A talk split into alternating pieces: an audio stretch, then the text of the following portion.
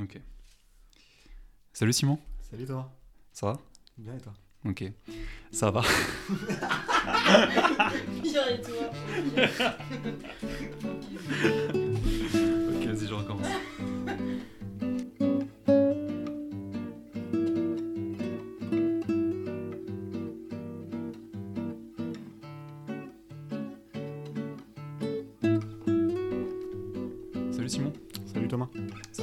Super et toi? Ça va super. Ça va Juliette? Ouais, très bien, merci. bah, Merci à toi, merci à toi de venir euh, dans notre podcast. euh, pour la première du podcast du Ciné Club des Berges. C'est pas rien. Ouais, t'es notre premier invité, c'est chouette. Euh, donc aujourd'hui, je suis avec Simon, Salut à tous. qui je suis très heureux, avec qui je suis très heureux de co-animer cette émission. Moi aussi. Et Euh, bonheur partagé. Ouais, donc ça va être une émission, donc on se présente comme les animateurs, mais Mhm. on voit plus ça comme une discussion, même si on va sûrement plus poser de questions que toi, mais sans toi libre de poser de questions à tout moment. Est-ce que pour, euh, pour commencer, est-ce que tu pourrais te présenter, vite fait?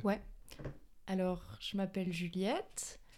Dans la vie, je fais du droit dans, une, dans un lieu de résidence artistique. Je fais aussi de la musique. Donc, euh, je chante, je fais du piano et je compose.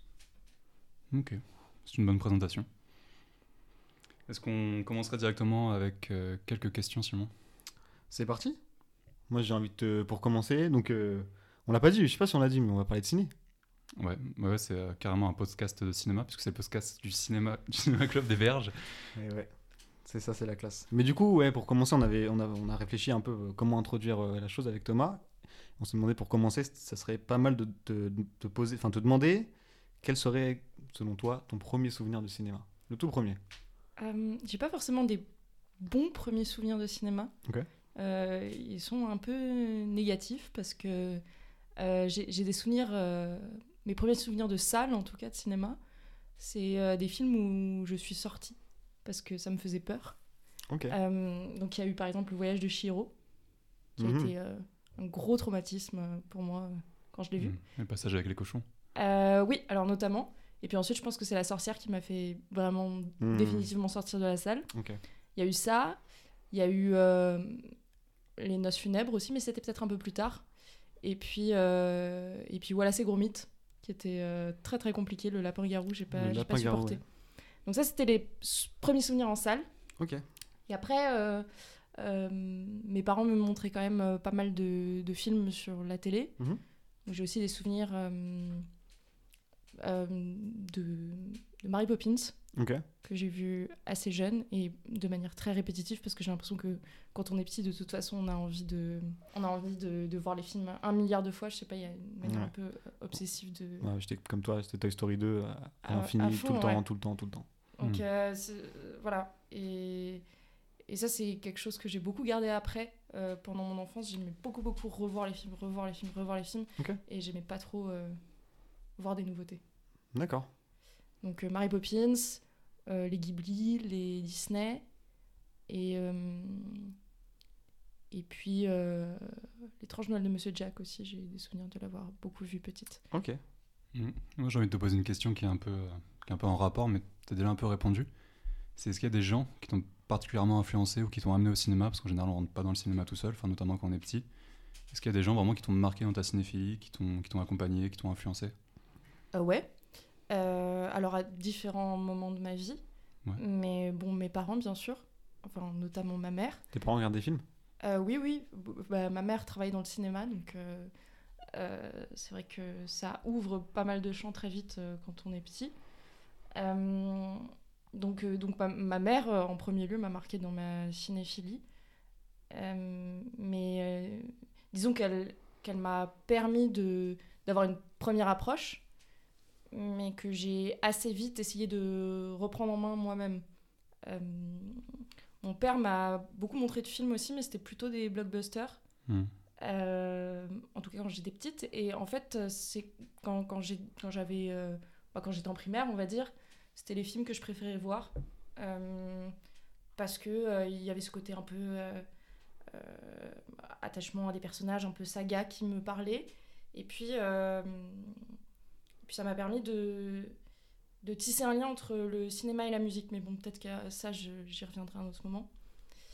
Euh, voilà. Parce qu'il y a Après- des, tu dis ça parce qu'il y a des musiques de films qui t'ont marqué, c'est ça, à cette époque-là? Euh, ouais, énormément, mais en fait, c'est c'est grâce à la musique que je suis rentrée dans le cinéma aussi. D'accord, ok. C'est par le, le lien que le cinéma tisse avec la, euh, la musique que euh, j'ai commencé à, à trouver du sens et pas seulement quelque chose de, de cérébral. Et ça s'est euh, fait plutôt avec les blockbusters du coup. Vachement parce que euh, t'as euh, beaucoup de leitmotifs qui reviennent, que ce soit euh, John Williams euh, avec Harry Potter ou Mm. Star Wars. Une des musiques qui m'a le plus marqué quand j'étais petite, c'était celle du Seigneur des Anneaux. Mhm. Parce que Howard Shore a composé des heures et des heures de musique avec des thèmes très précis qui reviennent selon les personnages. Et, et c'est très, c'est très mièvre par certains aspects, euh, cette musique. Et parfois un peu grandiloquente dans les scènes de bataille. J'ai aussi des souvenirs de la musique du monde de Narnia euh, qui me prenait aux tripes euh, à chaque fois qu'elle arrivait. Et les musiques de finale, ben, notamment le. Je me souviens, une des premières fois où j'ai vu le monde de Narnia 2, euh, il y a une musique à la fin, bon, pour le coup c'est une chanson. Mais après, je. Enfin. J'ai vu, j'ai vu ce final qui est très. Enfin, c'est des, grands adieux qui durent des plombes et tout, et qui Hmm. euh, me toucherait pas forcément aujourd'hui. Mais euh, j'ai écouté cette musique, j'ai vu ce moment. Et ensuite, je suis allée dans ma chambre et j'ai pleuré mais pendant mais, des heures parce que je trouvais ça euh, incroyablement touchant ce qui venait de se passer. Et Mhm. ça avait déclenché quelque chose en moi. Et au, au fur et à mesure, j'ai commencé à pas mal m'intéresser à la musique de film. Et ensuite, vraiment au cinéma. T'as- t'avais quel âge à peu près? Euh, c'est arrivé sur différentes périodes, mais on va dire euh, ça, c'était vraiment pendant le collège. Donc de, de Narnia 2 quoi. Mhm. Ok. Mais euh, j'ai envie de te poser une autre question du coup un peu en rapport avec ça. Enfin, je propose qu'on revienne un peu sur ton rapport à la musique et au film. Parce que c'est une partie euh, très importante de ta vie. Ouais. Enfin, en tout cas, c'est ce qu'on comprend. Tu disais que ton père te faisait voir des blockbusters. Et ta mère, vu qu'elle travaillait dans le cinéma, est-ce qu'elle elle avait un peu un... C'est une question que je me pose un peu et que je pourrais me poser avec d'autres personnes dont les parents travaillent dans le cinéma. Est-ce qu'elle avait un peu une, une visée pédagogique? Est-ce qu'elle te se forçait un peu de montrer des films de patrimoine? Ou est-ce qu'elle voulait t'influencer un peu dans, Euh, ouais, bien sûr, je dans pense ta cinéphilie? Ah oui, oui, bien sûr. Et d'ailleurs, elle me disait souvent qu'elle elle trouvait les blockbusters que je voyais assez nuls et, et elle essayait de, un peu de marteler ça en disant non mais ça sert à rien de regarder Harry Potter, c'est mauvais. Et moi je lui disais mais, mais maman, t'as juste vu le premier, comment est-ce que tu peux dire ça? Tu n'as pas compris ce qui se jouait entre le Golden Trio, enfin voilà. mais euh, elle, elle me montrait, euh, elle me montrait beaucoup de, de vieux films, ouais. Mhm. Euh, elle me montrer des Chaplin ou des comédies des années 50, des comédies américaines. Euh, donc j'ai vu certains Lem Show assez jeunes par exemple, qui est resté un de mes films préférés ensuite. Ok, t'as eu le, le meilleur des deux mondes un peu. Euh, le, le meilleur des Entre les blockbusters et, et les films un peu plus euh, patrimoniaux, entre guillemets. Oui. Ouais, c'est bien. Voilà. Et, mais bon, ça restait quelque chose qui. Je sais pas, que j'affiliais beaucoup à ma mère. Euh, et j'avais l'impression que c'était un peu son monde. Alors que mon père n'aimait pas tant les blockbusters que ça. Enfin, il s'endormait souvent dedans, enfin, devant. Mhm. Du coup, euh, j'ai l'impression que c'était. C'était un peu moi qui aimais ça.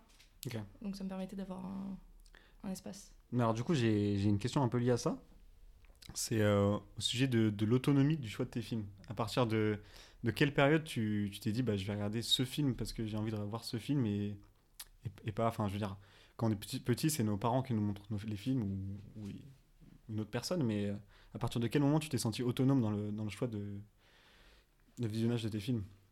Bah, je pense à partir du moment où euh, j'ai eu une grande période où je m'intéressais pas trop au cinéma, euh, où je, je me disais souvent ma- mon truc c'est plutôt la musique et, et la littérature, mais euh, le cinéma c'est pas trop mon domaine et je préférais euh, me dire que je laissais ça aux autres d'une certaine manière et que ça me touchait pas trop.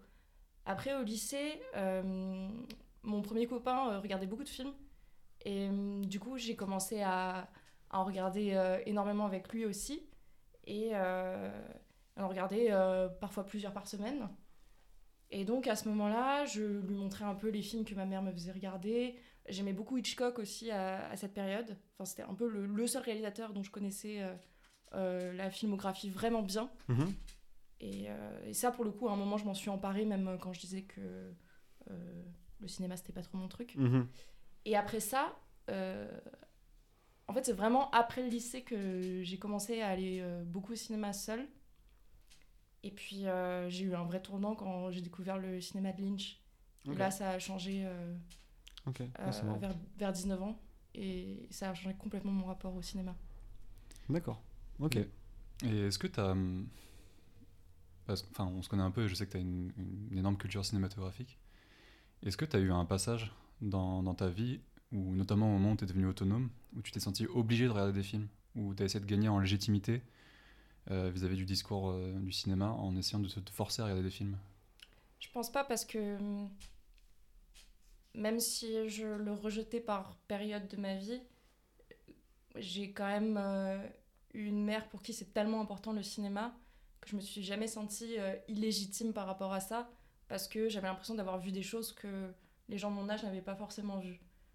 Donc par exemple connaître Hitchcock c'était pas forcément courant à, au, au collège ou au lycée.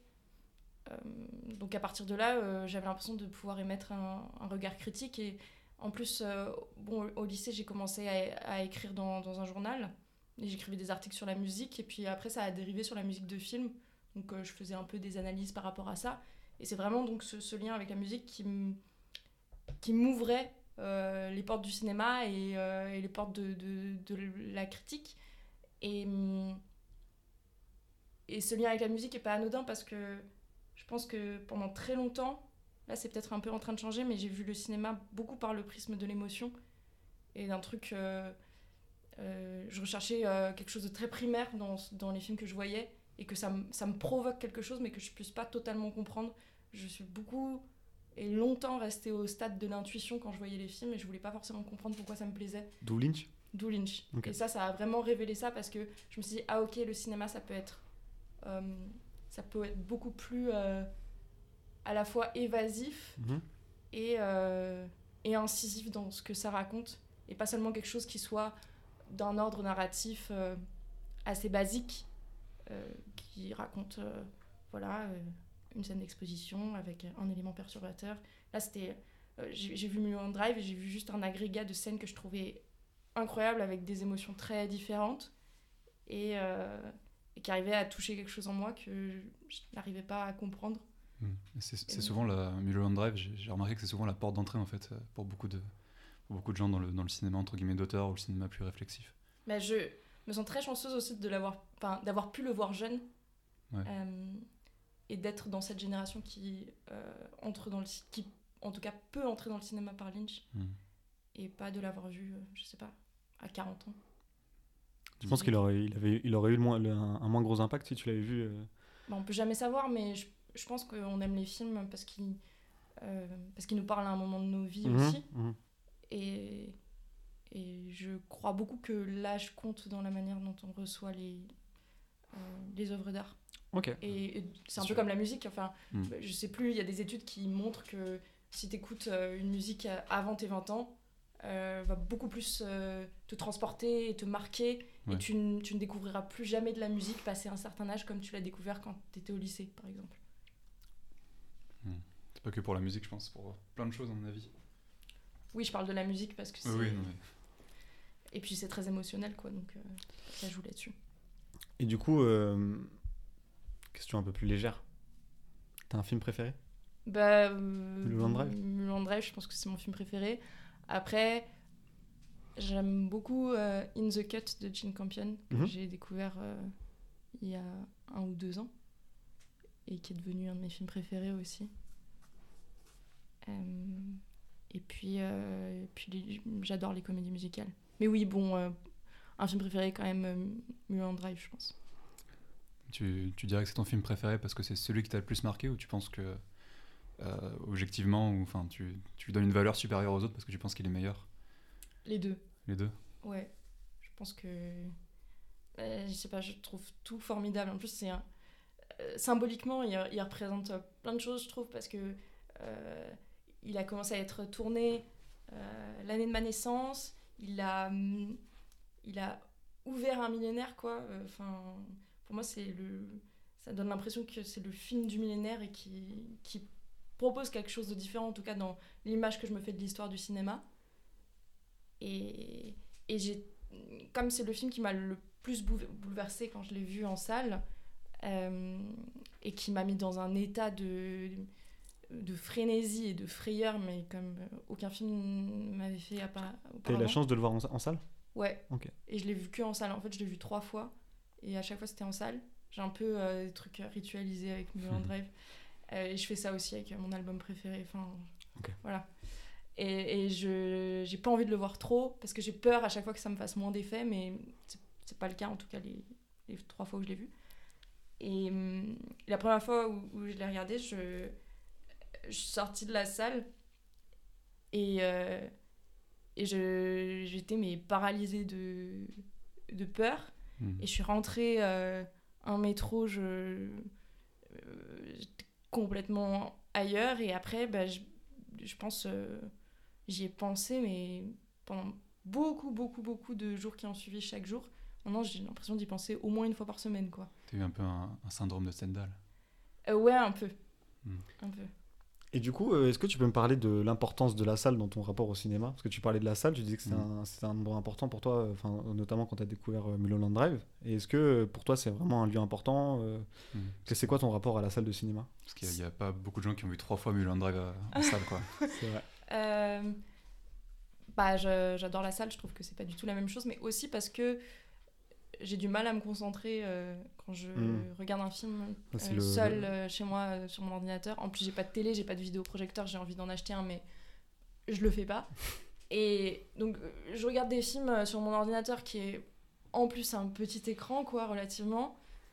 Donc, c'est frustrant Mhm. ça me procure pas la même émotion parce que j'attache beaucoup d'importance au son aussi par exemple et euh, du coup la, la stéréo est pas du tout la même euh, en salle et sur l'ordinateur et et je sais pas euh, mon cerveau dérive très vite donc je peux être en train de regarder un film qui me plaît mais j'aurai toujours la tentation de regarder si j'ai pas un message de je sais pas de faire autre chose ou de, de, de me lever aller prendre un truc de mettre sur pause et, hum, je trouve ça trop dommage de mettre sur pause les films. Hmm. Ouais. Euh, c'est vrai que, euh, enfin, en ce qui me concerne, j'aurais tendance à dire qu'en fait, une des, peut-être la, la chose la plus importante au cinéma, quand j'y vais, pour moi, enfin, aux salles de cinéma, j'entends, c'est le fait qu'on capte pas, en fait. Et que Ouais. tu es obligé de rester, en fait, à regarder un écran, euh, t'as pas d'autre choix que de faire ça, en fait. bah, en fait, c'est parmi les rares moments où, euh, sans vouloir paraître pour une boomer, mais où on est sans nos portables. Et ça me fait cet effet quand je suis à la piscine ou quand je suis en train de nager dans la mer. Et au cinéma, ça me fait aussi cet effet parce que euh, euh, je m'interdis de, de regarder mon portable pendant le, le film. Et donc, euh, bah, je sais pas, je suis juste seule avec, euh, Hmm. Avec l'œuvre. avec le film et, et avec d'autres gens. Et ça, j'aime j'aime beaucoup. euh, C'est important pour toi l'expérience collective au cinéma? Ouais, je pense que c'est important, mais aussi parce que j'aime bien observer qui vient voir le film. Euh, Ouais. Après, euh, pendant que je suis dans le film, je pense pas aux gens qui sont autour de moi, sauf si je suis avec quelqu'un que je connais. Dans ce cas, ça peut. Enfin, c'est vrai que euh, j'aime bien partager des moments avec euh, des amis au cinéma, mais je préfère voir les films quand même seul parce que je sais que euh, les. euh, L'attitude de- d'une personne que je connais peut beaucoup plus euh, influencer ma manière euh, de voir le film que juste euh, les gens qui sont Mhm. autour de moi, mais j'y ferai moins gaffe. Ouais, c'est intéressant ce que tu dis. Parce qu'on est aussi vu au cinéma, enfin, on voit quelque chose, mais c'est vrai qu'on on est vu aussi par, par la personne qui est à côté. Et voilà, j'a- j'adore euh, regarder si la salle est pleine, euh, s'il y a une ou deux autres personnes, parce que c'est une séance à 22h30 euh, dans, un, dans, un, dans une petite salle. Mhm. Euh, et et j'aime bien les- la configuration des salles, en fait. Mais je, je- je- quand on évoquait ça, ça ça m'a aussi évoqué le fait qu'une salle c'est vivant, tu vois. Genre quand tu vas voir une comédie par exemple, les gens vont rigoler. Ouais. Et Hmm. tu sais, genre rien que ça, ça fait, C'est vrai que pour la Ça- comédie, ouais, c'est. ça donne un effet. euh, Ah bah, c'est pas un- du tout pareil. De ouf, ouais. c'est comme quand tu regardes un, un one-man show ou du stand-up euh, Ouais, sur, ton- exactement. sur ta télé ou sur ton ordi. Mm. Euh, tu peux sourire à certains moments, mais quand tu en vois en vrai, mais t'es tellement porté par euh, l'ambiance générale que c'est pas du tout la même chose. Carrément. Que quand on est venu euh, enfin, dans le train avec Simon, on discutait d'une d'une citation de, de M. Night Shyamalan. Et il disait, c'était, euh, c'était euh, je crois, un article du Monde. Il disait, euh, en s'adressant euh, au lecteur hypothétique, est-ce que, euh, quand est-ce que tu as vu. non, est-ce que tu as déjà vu un film ailleurs qu'au cinéma qui t'a marqué? Genre, c'était une. comme ça, il, il interpellait. Et je me suis posé la question. assez rapidement, je me suis dit que oui. Je me dis même que la plupart des films que j'avais vus, je- qui m'ont marqué, je les ai pas vus au cinéma. Simon m'a répondu plutôt l'inverse. Non, en fait, j'y ai- j'y ai réfléchi. Et en fait, proportionnellement au nombre de films que je vois chez moi et au nombre de films que je vois au cinéma, je pense que il- un film me marquera plus facilement si je le vois au ciné ah, que, que si je le vois devant ma télé, tout simplement. Qu'est-ce que tu en penses Je pense que je peux être marquée aussi bien par un film au cinéma que euh, devant mon petit écran. Mhm. Mais si j'aime un film devant mon petit écran, je vais avoir envie de le revoir au, au cinéma. Parce que je sais que je le verrai vraiment pas de la même manière. Enfin, on voit jamais un film deux fois de la même manière, mais euh, ça va m'ouvrir tout à coup un, autre champ de possibilités, une autre grille de lecture.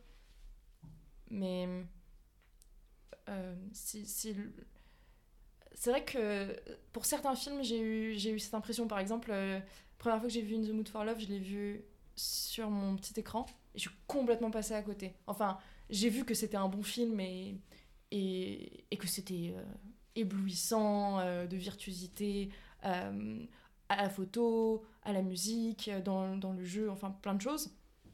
Mais ça ça m'a pas parlé plus que ça et, euh, et quand quand je parlais de Wong Kar Wai, je disais souvent ah oui j'aime bien In the Mood for Love mais je préfère celui-là ou celui-là. Et après je l'ai vu au cinéma et euh, tout à coup je me suis dit ah mais en fait c'est un des plus beaux films que j'ai vu. Mm. Et, et si je l'avais pas vu au cinéma je je m'en serais pas rendu aperçu. Donc je pense que ça dépend aussi du c'est des cas particuliers enfin c'est du cas par cas. Il faut le voir au cinéma, notamment pour la musique. Euh, ouais, mais même pour euh, euh, tous ces aspects qui, qui, qui, qui Mhm. vont ensemble, enfin, pour que ça, pour que ça s'imbrique, l'image, la musique et, et même la, la narration, quoi. Et le côté très répétitif aussi euh, Mhm. de toutes les scènes. J'ai l'impression qu'il faut, il faut être plongé dedans. Mhm. Et Ouais. en plus, le grand écran permet de voir les moindres détails de la, de la photo. Et comme tout est super millimétré, on a l'impression avec euh, l'image de Wong Kar Wai et Donc, que tout est calculé et les, miniatures, lignes quoi. sont, Ouais. sont euh, incroyables et, et, et tout se répond. Euh, C'est c'est compliqué de trouver de la cohérence. euh. Tu l'as vu toi, Simon? Non. J'ai pas trop aimé. hein. Au cinéma ou pas au cinéma d'ailleurs. Ah ouais, pourquoi? Je... parce que je- Comme tu disais, c'était très répétitif, euh, assez cyclique. Et je rentrais juste pas dans l'histoire de... de ce couple. Et je... pourtant, j'adore euh, Wong Kar Wai par ailleurs. Et du coup, c'est le film que j'aime le moins de lui. Et c'est lequel que tu préfères? Chunking Express. Ok. Je sais pas pourquoi j'ai chuchoté. Mais j'aime. C'est marrant parce que Chunking Express, c'est un film qui euh, reprend California Dreaming en boucle des, de The Mamas and the Papas. Oui, c'est vrai, c'est vrai, Ouais. c'est vrai. Voilà. Et ça, ça m'a fait complètement revoir la, euh, enfin, la perception que j'avais de ce, de ce morceau. Et le cinéma me permet de, de faire ça avec, euh, avec la musique. Donc ça me permet d'écouter encore différemment. Donc euh, voilà. Petit tour de table, vous préférez la première histoire ou la deuxième histoire dans Chunking Express? Euh, je préfère la deuxième, je pense. Toi, Thomas? Euh, je me suis un... Je pourrais pas te dire la première ou la deuxième, mais je dirais avec la fille qui travaille euh, dans le fast-food, enfin dans le, dans le truc de bar, euh, Euh, Comme Thomas. kebab. Ouais. Pourquoi la deuxième, c'est quoi alors? C'est avec le, un, un policier, non? Ouais. Non, ça c'est la première. Ah ouais? Ouais. Ah bah moi je préfère la deuxième alors. Bah oui. Ok. Tout, le monde- tout le monde préfère la deuxième Oui, Ok. Enfin, il me semble hein, que c'est la première. Bon, bah, en tout cas, on est d'accord là-dessus. On vérifiera en. Petite question euh, très rapide. Tu regardes tes films en... Les films qui sont pas en français, tu les regardes en VO ou en VF En VO. Ok. Une raison particulière? Euh, bah, déjà parce que on... le son est pas pris pareil quand c'est en VO et en VF. Ouais, c'est clair. En... en VF, en fait, tout le son du film est coupé. Enfin, dès que un, un personnage parle, les sons extérieurs vont être coupés pour être remplacés par ceux du doublage. Même les sons euh, qui ne sont pas prononcés par, euh, par l'acteur. Euh, donc déjà pour ça. Après, euh, ça tronque quand même euh, le jeu qui est à l'œuvre. Enfin, la voix fait partie intégrante du jeu. Même s'il y a eu des périodes dans l'histoire du cinéma où, par exemple, dans le cinéma italien, ils faisaient tout en post-prod et, Mhm. et ils doublaient. Mais enfin, et pareil, Les Demoiselles de Rochefort, ça a été fait comme ça. Mais. euh, et puis, bah, on entend la vraie voix des, des gens, quoi. Donc c'est quand même, euh, quand même une chance. Et les- puis euh, Vas-y, pardon. aussi. Non, mais comme ça, je, je n'oublie pas. Euh, aussi, euh, j'ai toujours bien aimé euh, lire les sous-titres. Voilà. Même si ça déconcentre un peu de l'image et après on sait plus trop où regarder. Mais maintenant, je regarde euh, un peu sans, sans sous-titres. Je suis d'accord avec toi. Même, moi, qui, quand je regarde un film en, en français, ça me déstabilise un peu de ne pas avoir de sous-titres en fait. Ouais. Parce que, enfin, je pourrais être mongol comme ça, mais je sais pas, j'ai besoin d'avoir euh, écrit ce qui est en train de se, ra- se raconter à l'écran. Je, je trouve ça bizarre de ouf. Mais est-ce que, est-ce que, attends, parce que toi, tu regardes les films d'animation? En anglais aussi. Ouais, complètement. Est-ce que tu peux m'expliquer pourquoi? Bah parce que le jeu d'acteur euh, origine, enfin, tu vois, il y a des acteurs derrière les.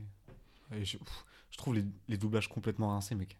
Enfin, franchement. Attends, parce que j'ai regardé L'âge de glace. Ouais. Je, te, je te poserai la question à toi après, je- Juliette. hein, mais euh, j'ai regardé L'âge de glace là, la semaine dernière. Mais juste la, la VF est complètement grotesque. Enfin, c'est. Ouais, mais c'est ça, tu vois. Mais après, euh, tu vois, c'est une altération de l'œuvre aussi, tu vois, originale. Hmm, ouais.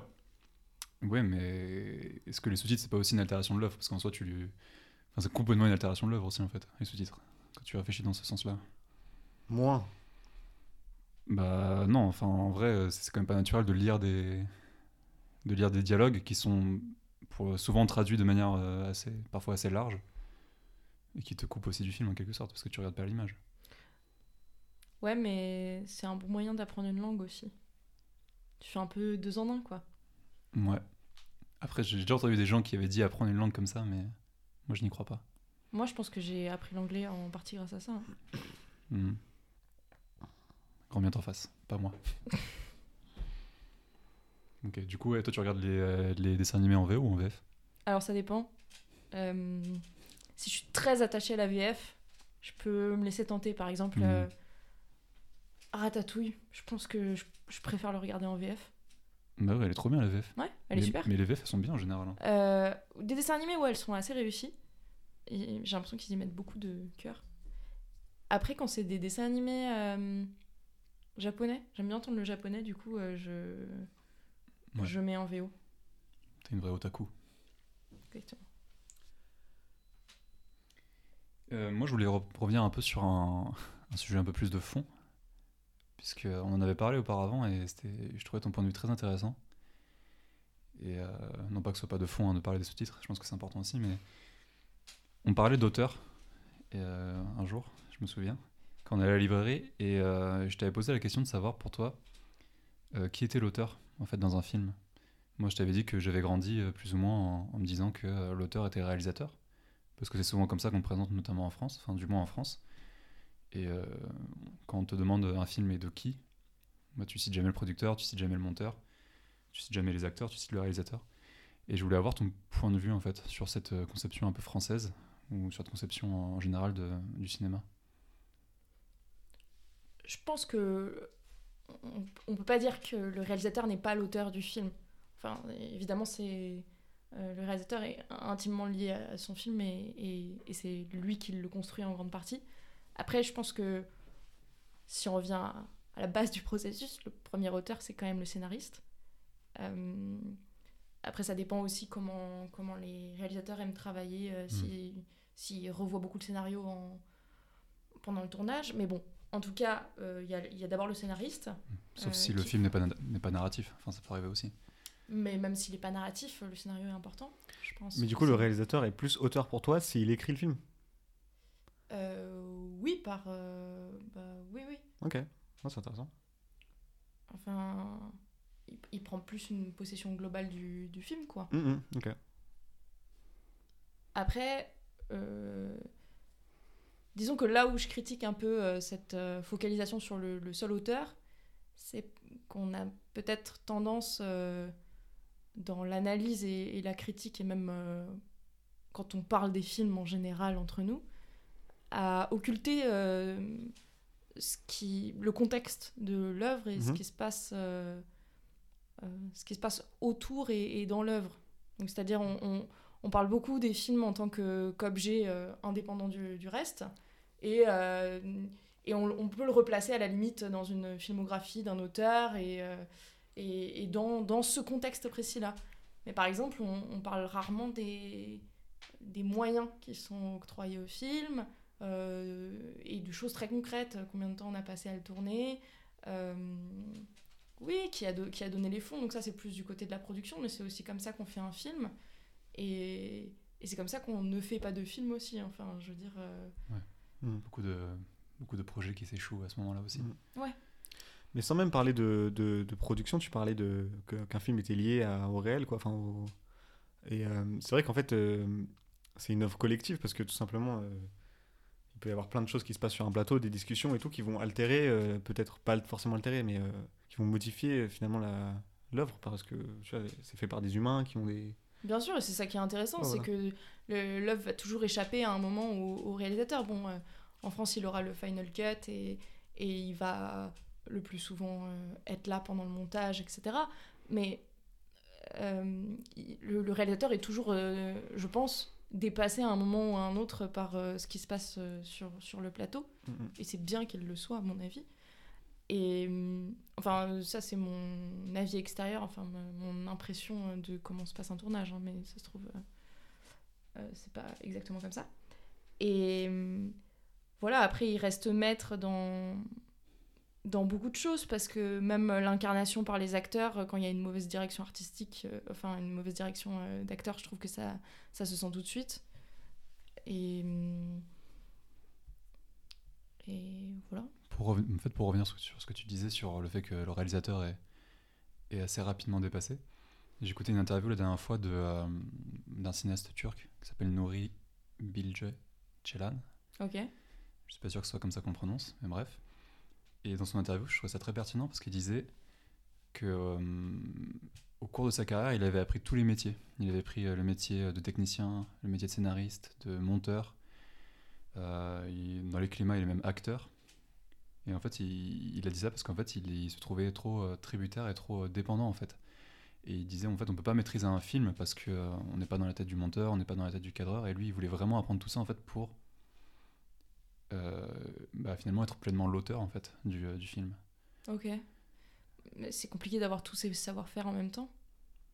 Bah, c'est ce à quoi il aspire et en, et en réalité bah, c'est un, peu ce qui arrive. D'ailleurs, pour rebondir aussi sur ce, que, sur ce que tu disais, il y a un film, euh, il, il a fait un film qui se passe entièrement sous la neige et le film est, est un, peu, euh, un peu catalogué comme ça, comme un film qui se passe sous la neige.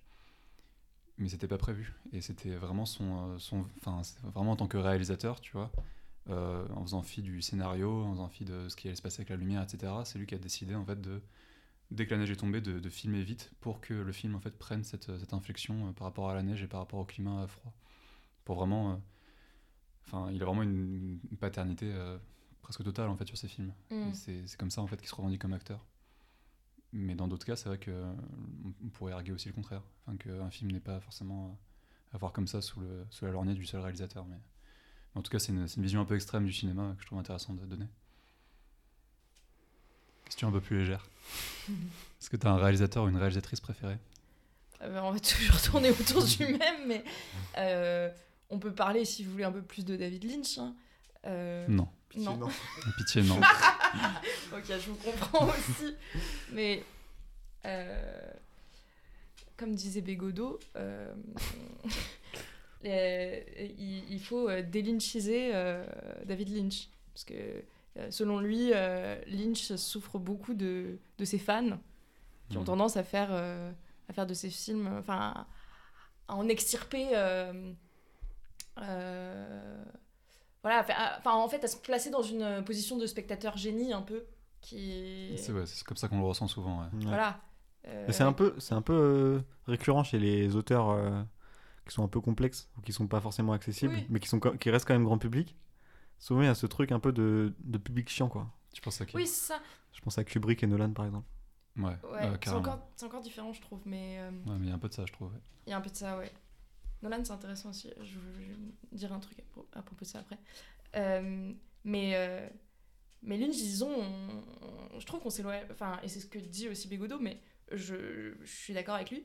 Euh, on s'éloigne euh, beaucoup des, scènes en tant que telles pour essayer de trouver un, un sens ou plusieurs, mais qui nous parlent et on cherche toujours la clé du mystère à chaque fois.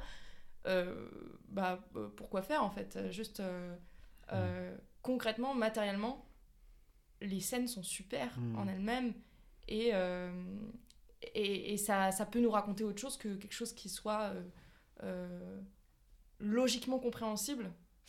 Et j'ai l'impression que de manière générale, on cherche beaucoup à trouver euh, euh, une clé au film euh, Ouais, qui, qui n'a pas forcément. euh, C'est un peu le contrat en fait quand tu vas voir un film de Lynch, j'ai l'impression. Ouais, on n'a pas, on n'a pas besoin de ça en fait. Mm. Et euh, on peut juste prendre le film tel qu'il est. Et d'ailleurs, c'est ce que dit Lynch. Il dit souvent, mais ne, ne me demandez pas euh, ce que veulent dire mes films. Et il aime pas trop parler de. euh, il aime pas trop analyser ses propres films. Parce qu'il dit, bah, juste faites confiance à votre intuition. Et puis, Mm. et puis voilà, ça, ça, vous, ça vous dira quelque chose. Mais c'est une autre manière de, de comprendre que juste une vision un peu mathématique ou alors, je sais pas, intelligible, quoi. Moi, j'ai une question sur Lynch. Ouais, Est-ce que tu as déjà vu son spot euh, publicitaire pour euh, la PlayStation? Non, jamais. Je te le conseille de regarder, c'est très sympa. Ok, il se passe quoi? Je peux pas te raconter, c'est une pub, euh, je crois que c'est euh, sur le jeu Resident Evil, je sais pas si tu connais, un jeu d'horreur. Non. Et bah il a fait une pub, euh, un, spot, un spot publicitaire pour euh, la PlayStation et Resident Evil. Je te le conseille, c'est Ok. tu, tu tapes sur YouTube, tu vas trouver. Ok, je vais regarder. Ouais. Bah, en- mais en tout cas, il, il suffit juste de voir le gars. Enfin, Lynch, euh, là, il se filme tous les jours sur la chaîne YouTube pour faire le, euh, la météo du jour. Le Et mec est trop cool. Il est trop cool. Ouais. Et il, il est là, il, il se filme aussi en train de faire. tous les jours, il fait du bricolage. Donc, il scie des trucs. euh, c'est hyper concret en fait. Et et il n'y a pas. Il n'y a pas forcément à aller plus loin que ce qu'il que ce qu'il raconte. euh. C'est vrai que quand on avait été le voir euh, au cinéma là, il y a 2-3 mois, Ouais. deux mois, ça m'avait frappé parce que quand je l'avais vu, euh, enfin, moi aussi ça, c'était un peu ma porte d'entrée dans le cinéma euh, entre guillemets d'auteur. Et quand je l'ai revu là, je suis sorti et en fait j'avais rien analysé du tout et j'avais juste regardé le film euh, de manière bah, purement intuitive comme tu dis. Et le film a paru en fait presque limpide, tu vois, parce que je cherchais pas forcément à élucider quelque chose. Et le film paraissait extrêmement simple et je, je me suis dit mais en fait j'en avais fait tout un plat quand j'étais adolescent.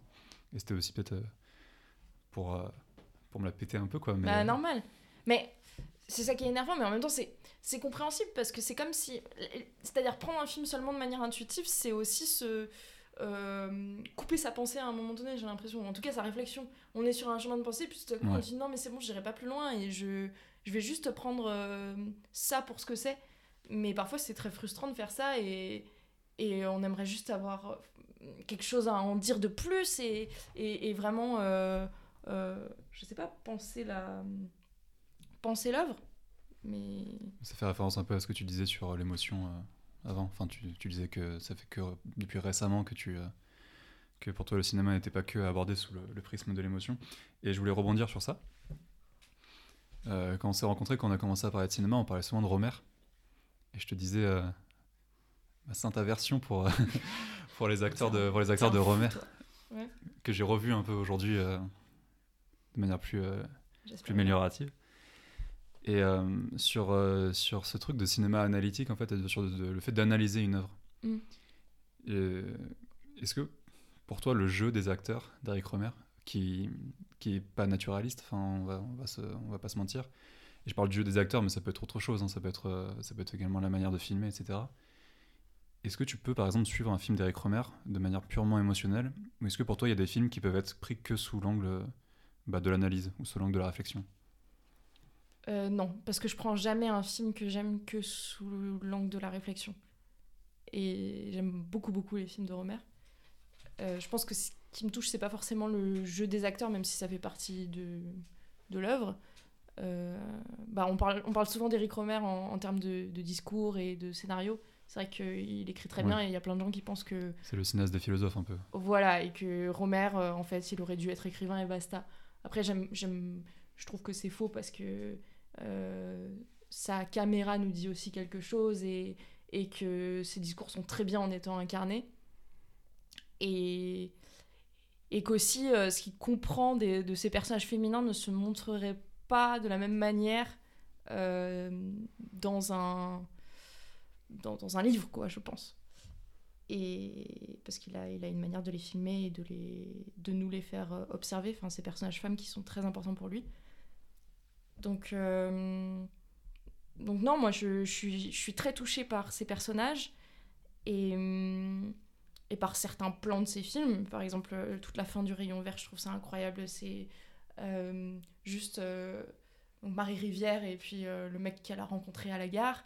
Et il se pose sur un rocher euh, face à la mer. Et puis ensuite, il y a une sorte de champ contre champ, enfin, avec euh, le soleil qui se couche et, et Mhm. eux qui regardent. Et elle est super émue de voir, euh, de voir le soleil. Et puis finalement, il, y a- il descend, il descend et on voit le, le rayon vert. Il avait insisté pour le faire de manière naturelle d'ailleurs. Il a fait, Ah il a fait énormément de prises pour, pour avoir le- un vrai rayon vert. Elle l'a vraiment eu. Et je, je crois qu'il a vraiment eu. Enfin, je crois que j'ai Oh. vu ça sur la page Wikipédia, mais il me Ah semble bah. que c'est vrai. Ça doit être vrai alors, ouais. Mais.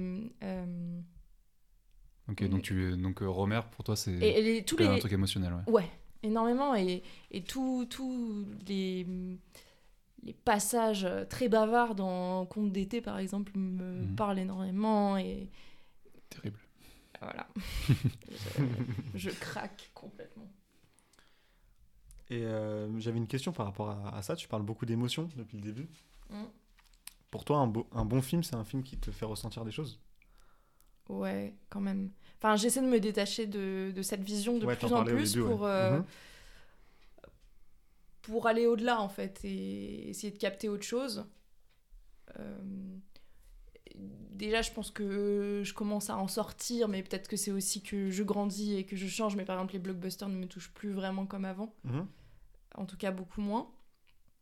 Après, euh, donc j'ai eu une période où j'adorais les films de Nolan. Parce que, mais ça, j'aimais beaucoup en littérature, les, les nouvelles et les romans à chute. J'étais obsédée par ça à un moment donné. Genre Et je voulais qu'il y ait un, un plot twist à un moment et que et je me Hmm. dise, mais waouh, oui, on a joué avec, ce que, avec mes émotions justement depuis le début ou Ouais. avec euh, ce que Tu, as, je- tu as parlé de Memento, là, c'est ça? Ouais, je sais pas, mais en tout cas, c'est, j'ai l'impression que c'était une enquête et que j'arrivais pas à suivre et j'aimais beaucoup ce truc de euh, que fait beaucoup Nolan euh, de euh, vous n'arrivez pas à me suivre, de toute façon, je vais aller plus loin, plus vite et plus loin que vous. Euh, donc ça, ça me prenait au trip aussi. Mhm. Et, et assez rapidement, euh, je me suis rendu compte que effectivement les, les films un peu froids, j'avais j'avais du mal. Tu les définirais comme froids, les films de Nolan? Non, non, non, je parle d'autre chose là. Pardon, j'ai fait une transition bizarre, mais Des blockbusters, tu veux dire? Non. Genre par exemple, euh, j'ai j'ai vu euh, l'argent de Bresson récemment et Ouais. j'ai trouvé ça mais hyper froid et et ça m'a frustrée parce que je sentais bien qu'il y avait quelque chose que j'arrivais pas à capter. Et donc là, je me suis dit, il faut que j'arrive à à dépasser ce truc un peu enfantin ou ou je sais pas ou, trop euh, impatient de vouloir euh, euh, ressentir quelque chose et que euh, que le cinéma me sorte de la morosité du monde ou je, ne- je ne sais pas quoi parce qu'en fait je pense que euh, quand j'y réfléchis euh, de manière euh, intellectuelle je n'aime pas me dire que c'est ce que je cherche dans le cinéma donc euh, donc voilà et, et justement Bresson c'est intéressant parce qu'il je crois qu'il utilise pas trop de musique Euh, Hmm. C'est naturaliste. comme on et dit. voilà ouais exactement Ouais. Mais je me rends compte que de plus en plus, j'aime bien euh, quand euh, les, les films sont un peu avares en, en musique. Ok, C'est- Bah, intéressant parce que c'est Ouais. un, peu, un peu surprenant par rapport à ce que tu disais. Ouais, bah enfin, qui en est quand même, hein, attention. Mais déjà que ce soit pas de la musique illustrative, que ce soit quelque chose qui. Hmm. C'est une position complètement bégodesque, ça. Non Bon, évidemment, il, euh, il m'inspire au quotidien, mais. euh, mais non, non, c'est. c'est- C'est-à-dire. euh, J'adore la musique, j'ai envie qu'il y ait de la musique dans un film parce que sinon ça me frustre un peu. Ouais. Mais j'ai envie que la musique aille tellement plus loin, où il y a contresens. Et, et c'est ça l'impression que j'ai eu un peu en regardant La Sentinelle de, des Pléchins. Euh, c'est que au début, on sait pas trop ce qui se passe. Enfin bon, je vais pas répéter ce que j'ai dit dans ma critique, mais. euh, Allez voir la critique d'ailleurs. streamer fort. Et euh, il y, a, il y, a cette, il y a cette flûte au début, euh, et puis ces, ces trucs un peu dissonants, on comprend pas très bien pourquoi, mais bon, la tension monte, mais en même temps, il se passe rien à l'écran. Et puis là, bam, il y a cette tête décapitée, et tout à coup, il y, a des- il y a une jolie mélodie comme ça, et puis tu dis, bah, c'est bizarre, euh, ça, ça va à l'encontre de ce qu'on attend. Et, mais je- j'aime toujours la musique dans les films. Récemment, j'ai vu The Card Counter, j'ai trouvé la musique exceptionnelle. Incroyable. Incroyable. Ah, incroyable. incroyable. On a beaucoup aimé avec Thomas. Ouais. Ouais, c'était génial. Encore Alors, un- attends, un j'ai une question sur-. J'ai une question sur Card Counter. Ouais. Tu sais, à un moment, euh, il se balade dans un parc avec euh, Ouais. la dame. Il y a la caméra qui s'éloigne euh, du parc. Ouais. Et, il- c'est la nuit, on voit plein de lumière. Hmm. Et à la fin, avec Thomas, on a eu une discussion. Moi, j'étais persuadé que c'était un- en image de synthèse, en fait, à la fin. Bah, je pense Ah que c'est vrai, moi. Mais euh, Est-ce que tu as, un avis là-dessus ou t'as t'as pas fait gaffe? J'ai pas fait gaffe. Après, mais j'ai. Euh, on m'a dit aussi que euh, c'était c'était du son en post-prod aussi sur cette scène. Ok. Je sais pas si c'est vrai, mais en tout cas, euh, euh, c'est pas ma scène préférée du tout dans le film. Euh, et effectivement, j'ai trouvé un peu euh, sorti de nulle part par rapport au reste qui me. où on se sent beaucoup plus hmm. proche. Proche, ouais, ouais. Ouais. ouais. Après, c'est intéressant comme contraste, hein, mais. Euh, toutes ces lumières, c'était un peu, T'as pas acheté quoi. trop. Ouais. C'est vrai que j'ai du mal à comprendre la fonction de la scène. Ouais. J'ai beaucoup aimé. ouais. Ouais, moi aussi, j'ai beaucoup aimé. C'est vrai? Ouais. Ok.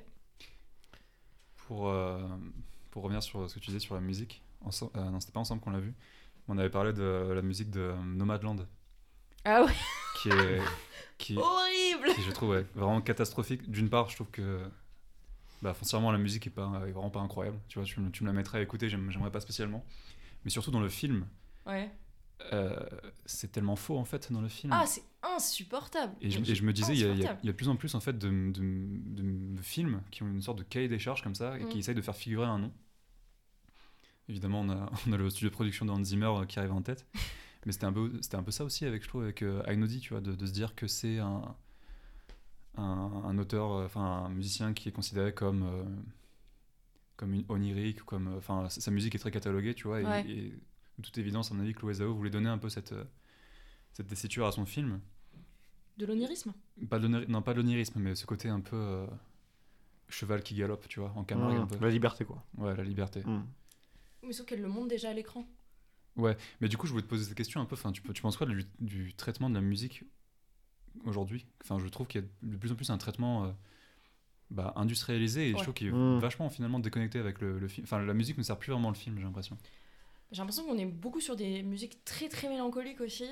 Euh, que ce soit euh, avec des instruments à cordes ou avec euh, des grands arpèges au piano comme ça, euh, mineurs ou. euh, Enfin voilà, un, un peu triste quoi.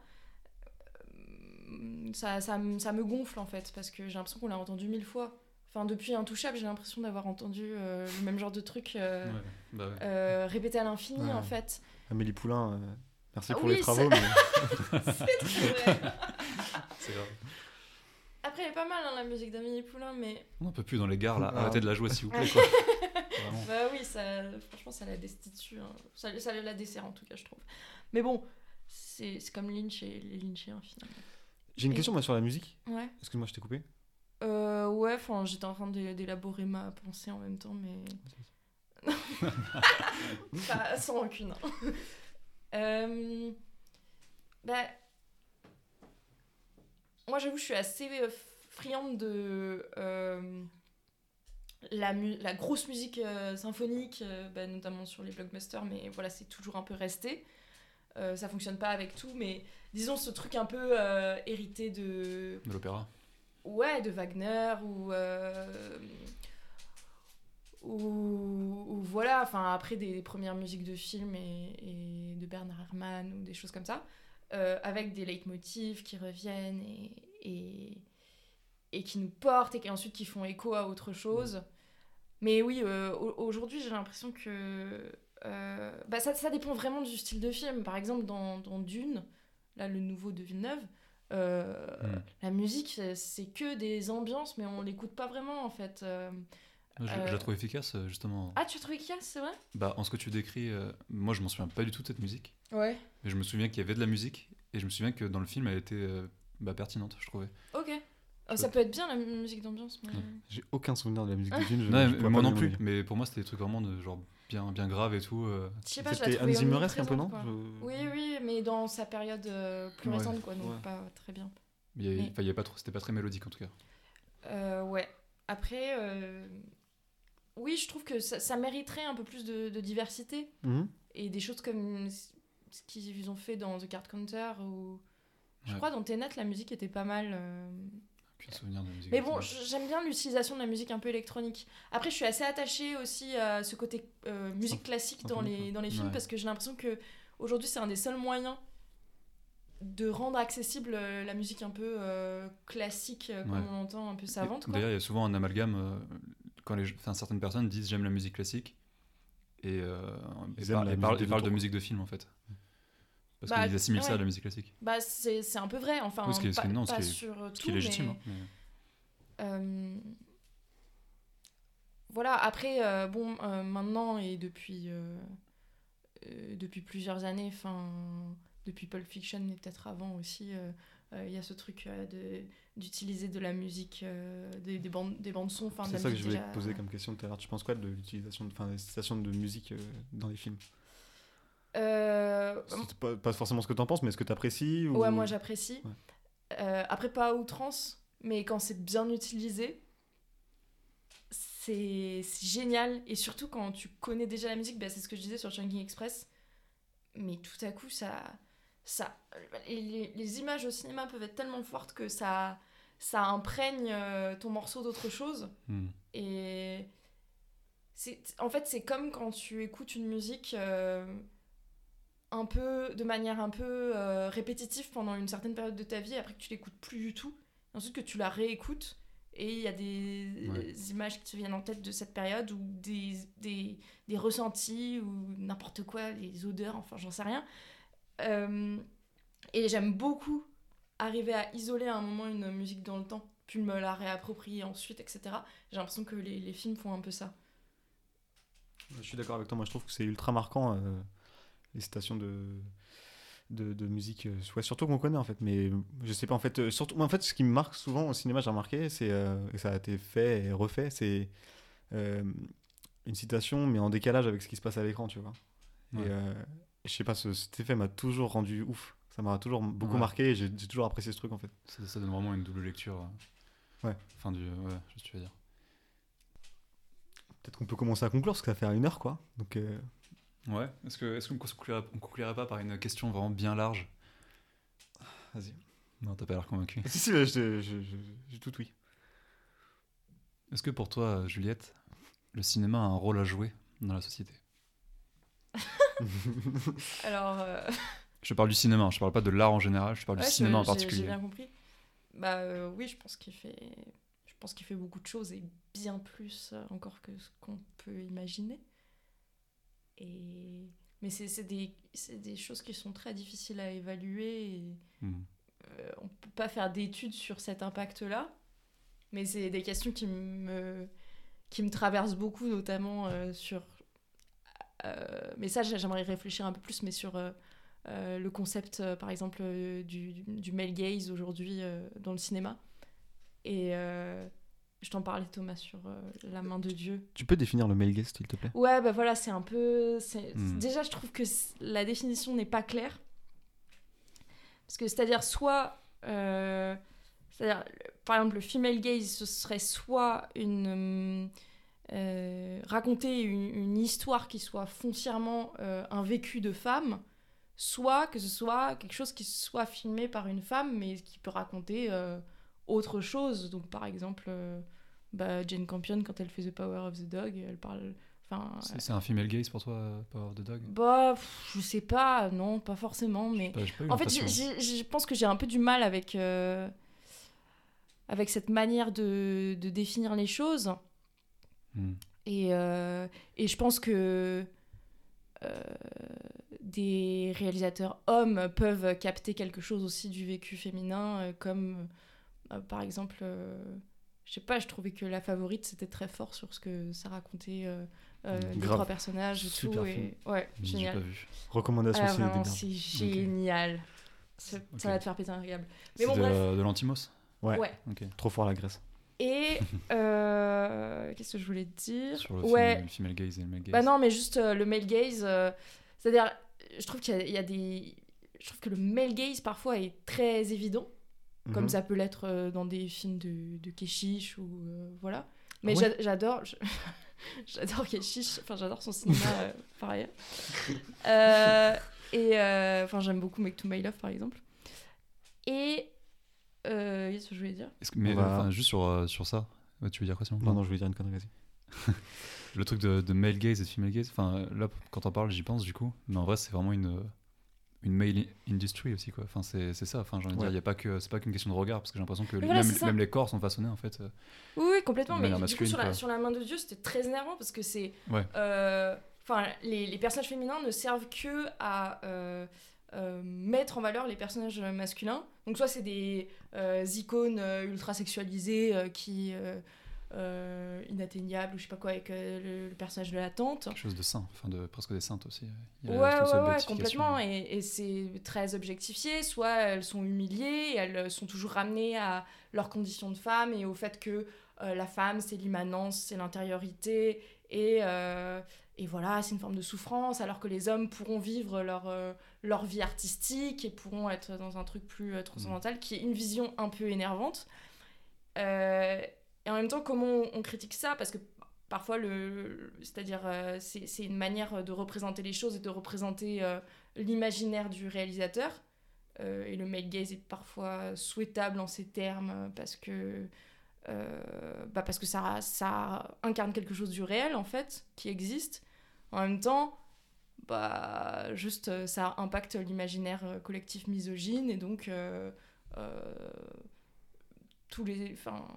tous les spectateurs, notamment hommes, ne pourront pas euh, se dire ah oui d'accord mais c'est quand même empreint de quelque chose euh, je sais pas qu'il faut combattre mais bon c'est très difficile de rejoindre euh, enfin de faire rejoindre un truc éthique et un truc esthétique du cinéma je trouve Hmm. c'est-à-dire euh, j'ai pas envie de juger moralement les films mais en même temps c'est tellement politique et ça a tellement toujours un impact euh, sur sur notre manière de voir le monde et sur notre manière d'agir que c'est difficile de, de l'occulter totalement. En tout cas, quand je t'ai demandé le rôle à jouer dans la société, t'as directement commencé à parler de, de male gaze et de female gaze. Bah ouais, parce que j'y pense beaucoup. Hmm. Non mais c'était euh, c'était intéressant de t'écouter sur ça. Hmm. Est-ce qu'on conclurait pas euh, sur ces paroles très intéressantes? Ouais, grave. euh, comment ça vous avez kiffé faire ça? Ça vous a plu? Ah ouais? Vachement, ouais. Merci cool. beaucoup. Bah, Ouais, moi Merci à toi. hein. Franchement, euh, on, te reçoit, on te reçoit quand tu veux. ouais, de ouf. Bah ouais, on aurait, il y avait 4000 autres trucs à dire encore, mais. Ouais, c'était sympa. Ouais, c'est frustrant de s'arrêter, mais c'était trop bien. Ok. Bah, merci Juliette, merci Simon. Merci Thomas. Merci Juliette. Merci. À bientôt. À bientôt. Ciao, ciao.